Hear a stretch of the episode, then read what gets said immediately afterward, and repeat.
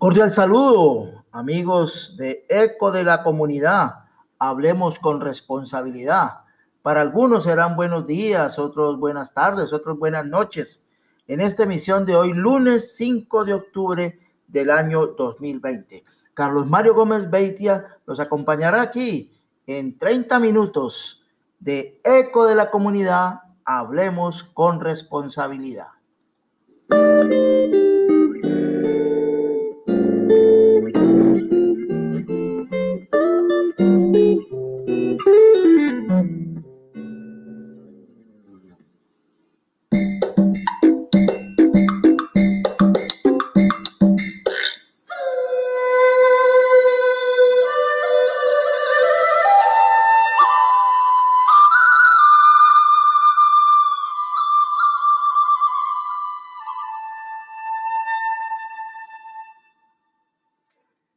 Solo los que logren comprender su pasado pueden arriesgarse a construir un futuro mejor. Nuestros mensajes que difundimos en este podcast de Eco de la Comunidad. Hablemos con responsabilidad. Entrando pues en materia, la información local de nuestro municipio, corazón del Valle del Cauca, Tuluá Valle, el alcalde de los tulueños, el abogado John Jairo Gómez Aguirre, ha dicho que 38 obras se realizan en el municipio de Tuluá en este momento, tanto en el área urbana como en el área rural. Obras que fueron eh, motivo de campaña en su reciente elección, pero que ya se están cumpliendo y que se están evidenciando y que acá en Eco de la Comunidad les mostramos a nuestros oyentes por medio de estos audios. 38 frentes de trabajo que hoy la Administración Municipal de la Gente para la Gente está adelantando en Tuluá. Tenemos en la zona rural pavimentos, en la zona rural mantenimiento de vías, en la zona rural iluminación, en la zona rural estamos edificando centros para los jóvenes, estamos haciendo pavimentos en todos los sectores de Tuluá, en la comuna 7, en la comuna 3, en el centro de la ciudad. Ya hay 38 frentes de trabajo para que terminemos el año con una ciudad dinámica, generando más de 600 empleos directos y un sinnúmero de, empleos indirectos y generando riqueza en el municipio de Tulum.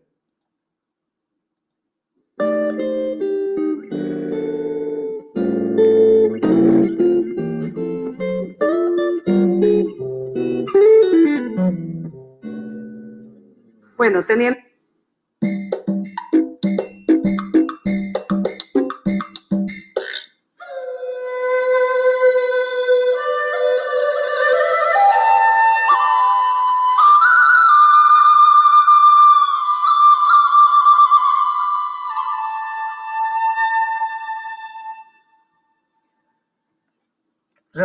A esta noticia que nos está compartiendo el alcalde de los tulueños, eh, también dialogamos con la secretaria de Hábitat e Infraestructura del municipio, la arquitecta Ana María Delgado Blanco.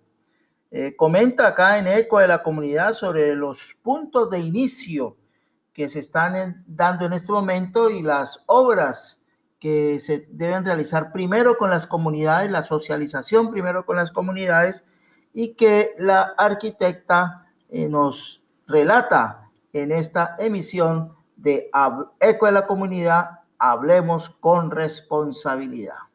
Bueno, teniendo en cuenta de que el proyecto de los pavimentos Comuna 7, zona del descanso y zona céntrica, ya fueron adjudicados mediante licitación pública y se da inicio a los mismos el primero de octubre, entonces arrancamos una de las primeras etapas que es la socialización con la comunidad.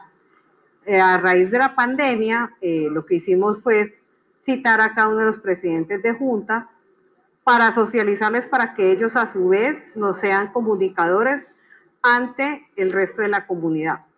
Eh, ¿Qué buscamos allí? Ya después de estas, les dimos los parámetros generales de las obras a ejecutar, de los sitios que serán intervenidos.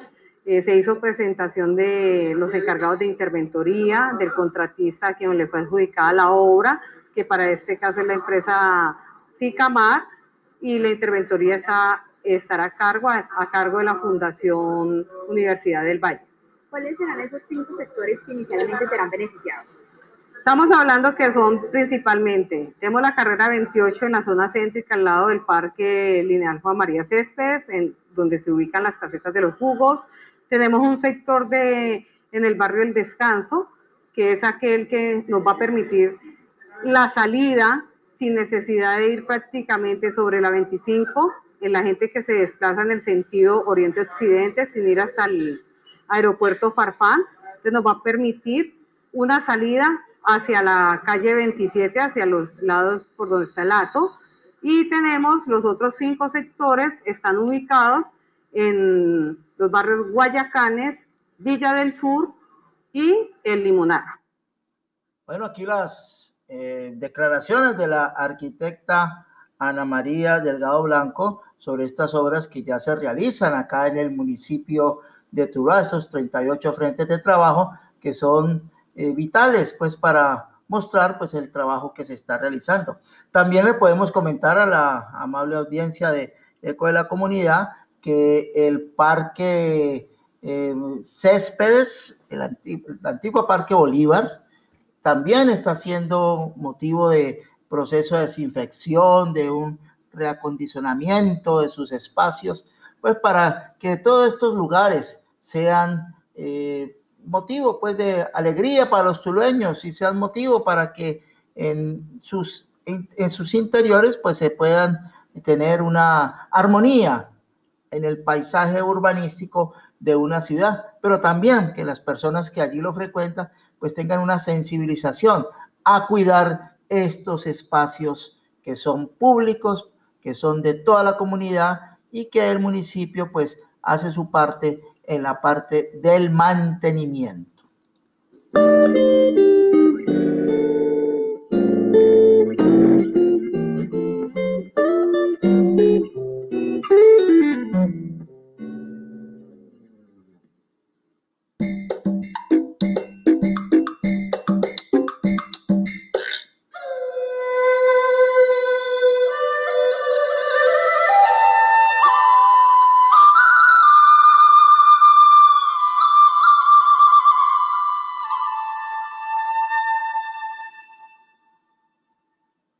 Central de Transporte de Tuluá.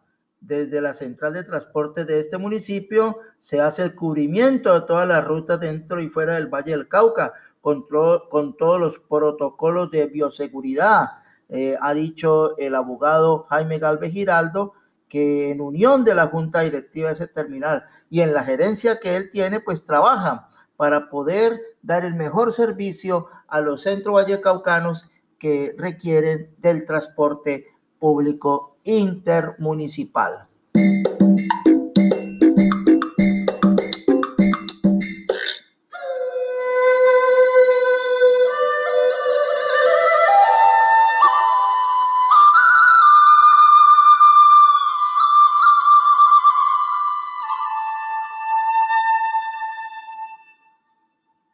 Escuelas Territorio de Paz, Sindicato Único de Trabajadores de la Educación del Valle del Cauca, en el municipio de Tuluá, ubicado en la carrera 25, número 2253. Allí atienden en los horarios de la mañana, previo agendamiento de la cita, con todos los protocolos de bioseguridad para ser atendidos. Igualmente en la ciudad de Cali, en la calle octava 887 donde está la sede central del SUTEP.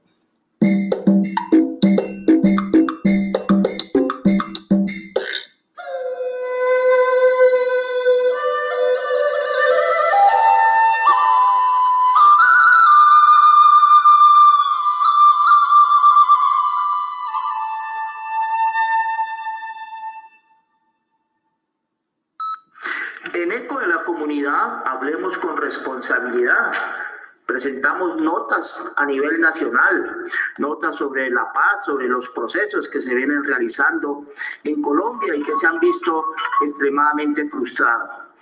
Cuando logramos entender nuestro pasado, podemos construir un mejor futuro. Es uno de los lemas que tiene los abanderados de estos procesos de paz. Uno de los dichos más populares, ganar indulgencias con padre nuestros ajenos, es común en muchos dirigentes que quieren a toda costa mostrar que su labor es mejor o que está cumpliendo. Es conocido por todos los ciudadanos conscientes que el presidente Duque Martes fundamentó su triunfo en desbaratar los acuerdos de paz. El periodista Juan Fernando Barona de Noticias 1 nos trae una historia de cómo el gobierno del presidente Duque Márquez actúa en su protagonismo que deja dudas de veracidad en algunas acciones que realiza. Mónica, ellos sí saben cuándo fue grabado el video, hace tres años, para reconocer el apoyo recibido para celebrar el Día de las Víctimas de parte del gobierno de Juan Manuel Santos al evento que convocó la presidencia el pasado 17 de septiembre para celebrar los dos años de la política que llamó paz con legalidad, para diferenciarla del acuerdo entre el gobierno Santos y las FARC, el presidente Duque invitó a los expresidentes de Uruguay, Pepe Mujica, y de España, Felipe González, y al enviado especial de la Unión Europea, Ivo Gilmore. De estas personas de carne y hueso, que construyen, que se benefician y que le apuestan a la paz con legalidad. Al finalizar, se presentó este video en que una líder social afro, víctima del conflicto, habla sobre el efecto que la guerra ha tenido en su vida. La primera ayuda que, que recuerdo tanto que recibimos como familia fue el subsidio de arriendo. Se llama Yarlin Mosquera y hoy es profesora de danzas en una escuela de Suacha. Eh, para conmemorar el Día de las Víctimas, eso ya hace tres años. Ella se sorprendió cuando se dio cuenta por algunos de sus compañeros que le reclamaron porque ella afirmaba que el gobierno Duque le ayudaba buscó el video y encontró que era el mismo que ella y su comunidad habían grabado hace tres años, en época del gobierno Santos. No sé por qué en estos momentos están pasando un video que hace parte de nuestra privacidad como escuela y están fomentando que a nosotros nos dieron recursos cuando no lo es. Ella y sus compañeros afro de Suacha afirman que no han recibido asistencia oficial, como se dijo en el evento, ante la comunidad internacional. En ningún momento se han acercado, han llamado, han, han tenido interacción con ninguna de las organizaciones. Muchas mentiras que están sacando a la publicidad donde sinceramente no lo están cumpliendo. A nosotros, las víctimas, eh, no nos ha cumplido. La Asociación Nacional de Afrocolombianos, AFRODES, también protestó. ¿Cómo el gobierno va a decir ante la comunidad internacional que está cumpliendo el acuerdo cuando su política es deshacer el acuerdo. Charles Mosquera dijo que se siente usada y le exigió al presidente hacer una retractación. Me parece una falta de respeto y de verdad me siento engañada, usada, utilizada por lo que hicieron. Bueno, estas son las notas nacionales en las cuales también intervinieron aquí Luz Marina Cuesta y Marino Córdoba de estas asociaciones afro. Aquí en Eco de la Comunidad, hablemos con responsabilidad, el oyente, nuestra audiencia, juzgará estas situaciones que ponen en peligro la credibilidad de un gobierno.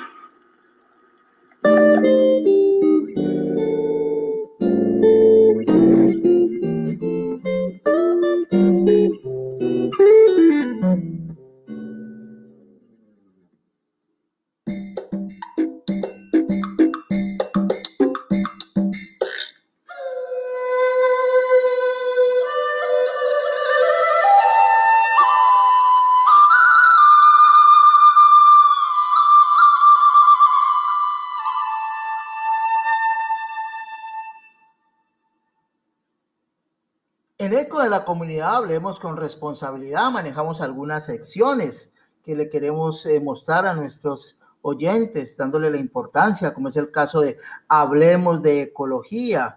Eh, otra de nuestras secciones, campaña Leer lo Nuestro. El libro no necesita conexión Wi-Fi. Son eh, estrategias que utilizamos para poder llegar a otros sectores, así como los TIC educativos que se realizan o que realizamos en, estos momentos en el cual la educación pues eh, ha tenido un giro en lo que se refiere a la parte de la básica, de la primaria, de la media, hacia la virtualidad. Ya eran procesos que se llevaban en las universidades, pero no se pensó nunca que pueda llegar a los colegios. Así que son estrategias educativas para el mejoramiento, para que el estudiante entienda que la virtualidad no es estar en la casa recibiendo una clase por Meet o por una de las tantas plataformas que hay en condiciones en las cuales no se ha preparado para hacerlo, como es levantarse, bañarse, arreglarse, tener un espacio adecuado para hacer ese proceso de lectura, de escucha, en fin, todas estas partes que es importante hacerlo. Así que en leer lo nuestro es una campaña que hemos adelantado en la revista No hay duda y que queremos resaltar otras campañas que se hacen en otros puntos de la geografía nacional, como es el caso de Pereira, capital del departamento de Risaralda, el vecino Risaralda. Allí, Paisaje, Café y Libro 2020, el director de la Cámara de Comercio de Pereira, Jorge Iván Ramírez Cadavid, pues nos comenta sobre eh, estas actuaciones que tuvieron a realizarse por medio de la virtualidad ya, igualmente sobre el conversatorio sobre ética periodística, en el cual fueron invitados eh, Catalina Oquendo, Laila Buchijad, Yolanda Ruiz y Claudia Morales. Aquí pues este testimonio de este importante certamen Paisaje, Café y Libro 2020 estamos felices, contentos con la variada programación de la feria Paisaje, Café y Libro, nuestra feria del libro que está en su sexta versión. Un saludo muy especial a todos los estudiantes de los colegios, de las universidades, a todos los ciudadanos de este eje cafetero que se conectan. Aquí pueden disfrutar de los mejores escritores, de talleres, conferencias y gozarse esta feria que hoy hacemos de manera virtual, pero que les prometemos haremos de manera física el próximo año en su siguiente versión. Gócense esta de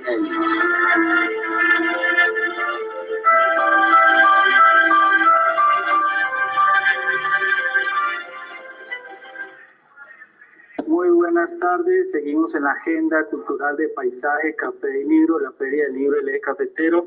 Ustedes han visto que durante casi toda la programación hemos puesto un video de nuestro presidente ejecutivo, eh, Jorge Iván Cadavid, Jorge Iván Ramírez Cadavid, eh, no solamente agradeciendo la compañía que le han brindado esta feria, sino también asumiendo la promesa de que con todo a favor, el próximo año regresamos a nuestra, nuestra versión presencial. Entonces yo he puesto todas estas grabaciones con el ánimo de recordarle en su momento esta promesa que asume. Estamos eh, preguntando siempre eh, dónde está el periodismo en tiempos como los que vivimos a diario. Parece que todos los días vivimos en crisis y por eso la visión del periodismo todos los días es eh, nuestra, eh, nuestra luz en el camino. Y estoy muy feliz de poder eh, presentar una mesa que, que tuvo la imaginación y la gestión de Claudia Morales para presentar este panel de ética periodística, donde yo quiero saludar con respeto y admiración a las panelistas Catalina Oquendo, Laila Buchihab, Yolanda Ruiz y Claudia Morales, por supuesto. Catalina, qué bueno verla. Bueno, Laila, gracias Yolanda, Claudia, estamos eh, muy motivados, eh, emitiendo en este momento transmisión por los canales de Facebook de la Cámara de Comercio de Pereira y por la página www.pereirafil.com. Eh, no se diga más, aquí sobro yo, están en su casa, bienvenidas. Giovanni, muchas gracias. Bueno, pues es, es muy lindo estar en un lugar en el que desde el otro lado de la barrera puedo hacerle preguntas a mis colegas periodistas cuando usualmente lo que hacemos es hacerle preguntas a otros, no a nuestros periodistas. Eh, y me parece más lindo todavía porque el tema que nos convoca eh, creo que necesita siempre mucho debate. Siento que a veces nos quedamos cortos hablando sobre nuestro oficio y especialmente sobre la ética en el periodismo. Así que saludo a mis colegas Yolanda Ruiz, Laila Abushihab, Catalina Oquendo y también a todas las personas que a esta hora empiezan a conectarse con nosotros. Ya hay algunas personas en redes sociales diciendo que están pendientes de este encuentro, lo cual me hace muy feliz. Es un encuentro que no deberían oír solamente los y las periodistas, sino cualquier miembro de la sociedad, porque finalmente el periodismo está para eso, está para complementar un ejercicio de sociedad y de democracia que siempre es muy importante en nuestros países. Así que eh, quiero empezar con una pregunta general para luego ir metiendo como en un embudo todos los temas. y, quiero preguntarle a cada una de ustedes qué creen que es la ética. Levante la mano la que quiere empezar. O si no, yo le doy la palabra a Yolanda, listo. No, es que justo que estoy eh, eh, releyendo documentos del maestro Javier Darío Restrepo yo siempre me he quedado con la definición de Javier Darío porque es esa búsqueda de la excelencia, esa búsqueda constante de ser mejores, esa búsqueda permanente de hacer las cosas bien y me parece que por ahí está. Eso es mucho más que las leyes y mucho más que los códigos. Digamos, es esa tendencia que decía el maestro Javier Darío. Eh, tenemos los seres humanos a la excelencia. A veces uno piensa que no, con tantas cosas malas que pasan, pero yo me quedo un poco con esa definición, esa tendencia a ser mejores, a hacer las cosas bien y la búsqueda constante de, la excelencia. Me parece que es eso.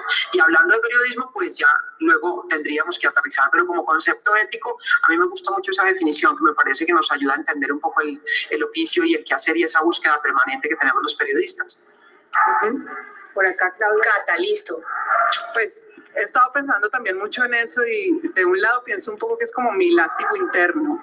La ética es como esa pregunta que me hago constantemente, esa construcción diaria de estoy haciendo bien, esto es, eh, digamos, no tanto si es lo correcto o lo incorrecto, sino si realmente eh, esas decisiones que tomamos en cada momento son las que nos llevan a a ser mejores eh, periodistas y, en el fondo también a ser mejores personas. Entonces, si lo veo desde, desde el punto de vista más eh, duro, es, es, mi látigo interno. y además que creo que nos hace un poquito falta en este momento que hay tanta eh, o sea, que estamos viviendo como en un momento de, de, tantas redes, de tanta imagen, como que se nos olvida un poco la autocrítica. Entonces, para mí, ética en lo muy personal es esa construcción diaria que hago, esa pregunta que me hago todos los días a la hora de tomar decisiones, concretamente en lo periodístico. Ok, vamos a revisar un poquito el, audio de Catalina, eh, Santiago, porque creo que estaba un poquito bajo. Ah. Eh, Laila, eh, ¿cuál sería tu respuesta? Bueno, pues buenas tardes. Muchísimas gracias, nuevo en serio, por esta invitación. ya me queda nada más complementar un poco lo que dijeron Yolanda y Catalina. Yo estuve también revisando todo lo que decía, lo que dijo el maestro Javier Darío Restrepo. Y además de que la ética puede ser esa invitación a la excelencia y además de lo del látigo y la autocrítica, a mí me gustaría pensar que la ética es una actitud ante la vida, o sea, es un modo de plantarse ante la vida, yo. Y ese modo de plantarse ante la vida implica que uno se haga preguntas constantemente, que se esté cuestionando todo el tiempo. Con lo cual la ética yo no creo que sea algo que ya está hecho y que está acabado, sino que está en constante perfeccionamiento, o sea, no es algo inacabado. Ya luego pues podríamos entrar a hablar de la ética periodística, pero eso como posición ante la vida, creo yo. Ok, ahora. Eh, bueno, estos son los testimonios de este encuentro de periodistas en la Feria del Libro del Eje Cafetero, Paisaje, Café y Libro 2020, en el cual ECO de la comunidad resalta esa labor que hace la Cámara de Comercio de Pereira junto a otras organizaciones de ese municipio, la capital de Risaralda, y que tratan de llevar a diferentes sectores por medio de estas redes sociales un contenido serio, un contenido claro, sobre todo de temas tan importantes como es la ética en el periodismo, en el cual en este momento por esta proliferación de las redes sociales, eh, muchas personas han creído que pueden ejercer esta labor sin el contenido ético. Ya escuchamos los conceptos de la periodista Yolanda Ruiz. Es el látigo, mi autocrítica constante, mi autocrítica. La periodista Laida Buchigab, su autocrítica. Y la periodista Catalina Oquendo, postura ante la vida. En eco de la comunidad, pues resaltamos estas labores en leer lo nuestro, la literatura, la feria Paisaje, Café y Libro no solamente trajo estos importantes eh, aspectos de poder leer, de poder conocer libros, sino también de poder conocer opiniones importantes sobre la labor periodística en nuestro medio. Eco de la comunidad, hablemos con responsabilidad.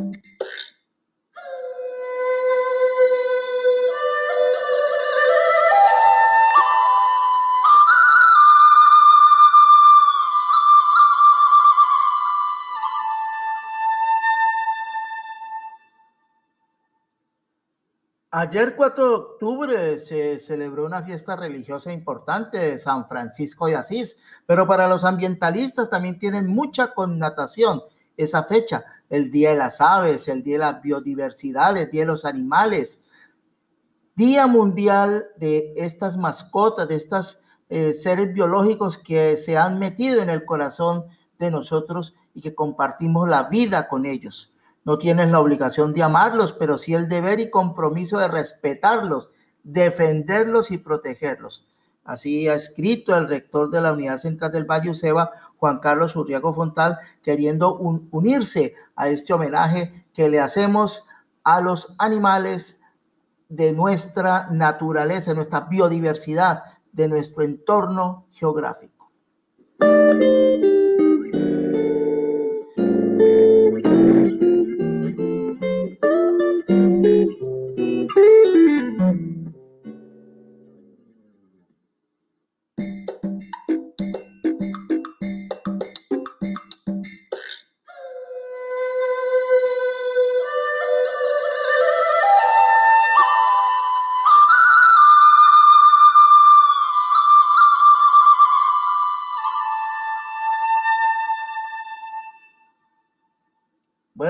Queremos eh, compartir una eh, oración, unos votos para que haya una pronta recuperación en la salud de varios amigos de esta casa periodística.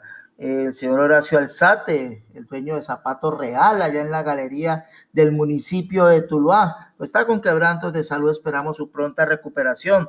Igualmente el periodista Francisco Polanco, del periódico El Tabloide y del programa Parrandeando el cual se encuentra en la ciudad de Cali, también recuperándose en una de las clínicas de esa ciudad de quebrantos de salud.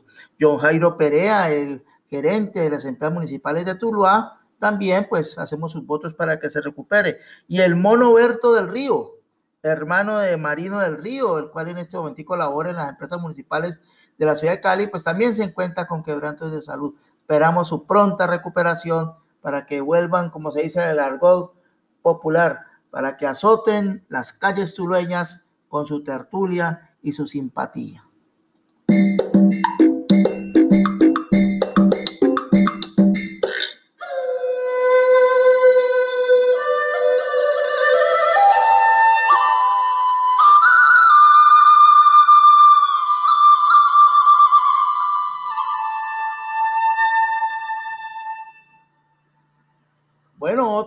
Fecha importante es unas fiestas que se realizan, las tradicionales fiestas de San Pacho en nuestra costa pacífica, en el departamento del Chocó, en la parte del Valle del Cauca, pero más en el Chocó. Igualmente estas fechas son muy significativas por la, no solamente la connotación religiosa, sino también la, la, connotación cultural, la connotación musical. Quisiéramos hacer muchos homenajes musicales, pero con esto nos despedimos en Eco de la Comunidad. Hablemos con responsabilidad. Herencia de Timbiquí con Sabrás.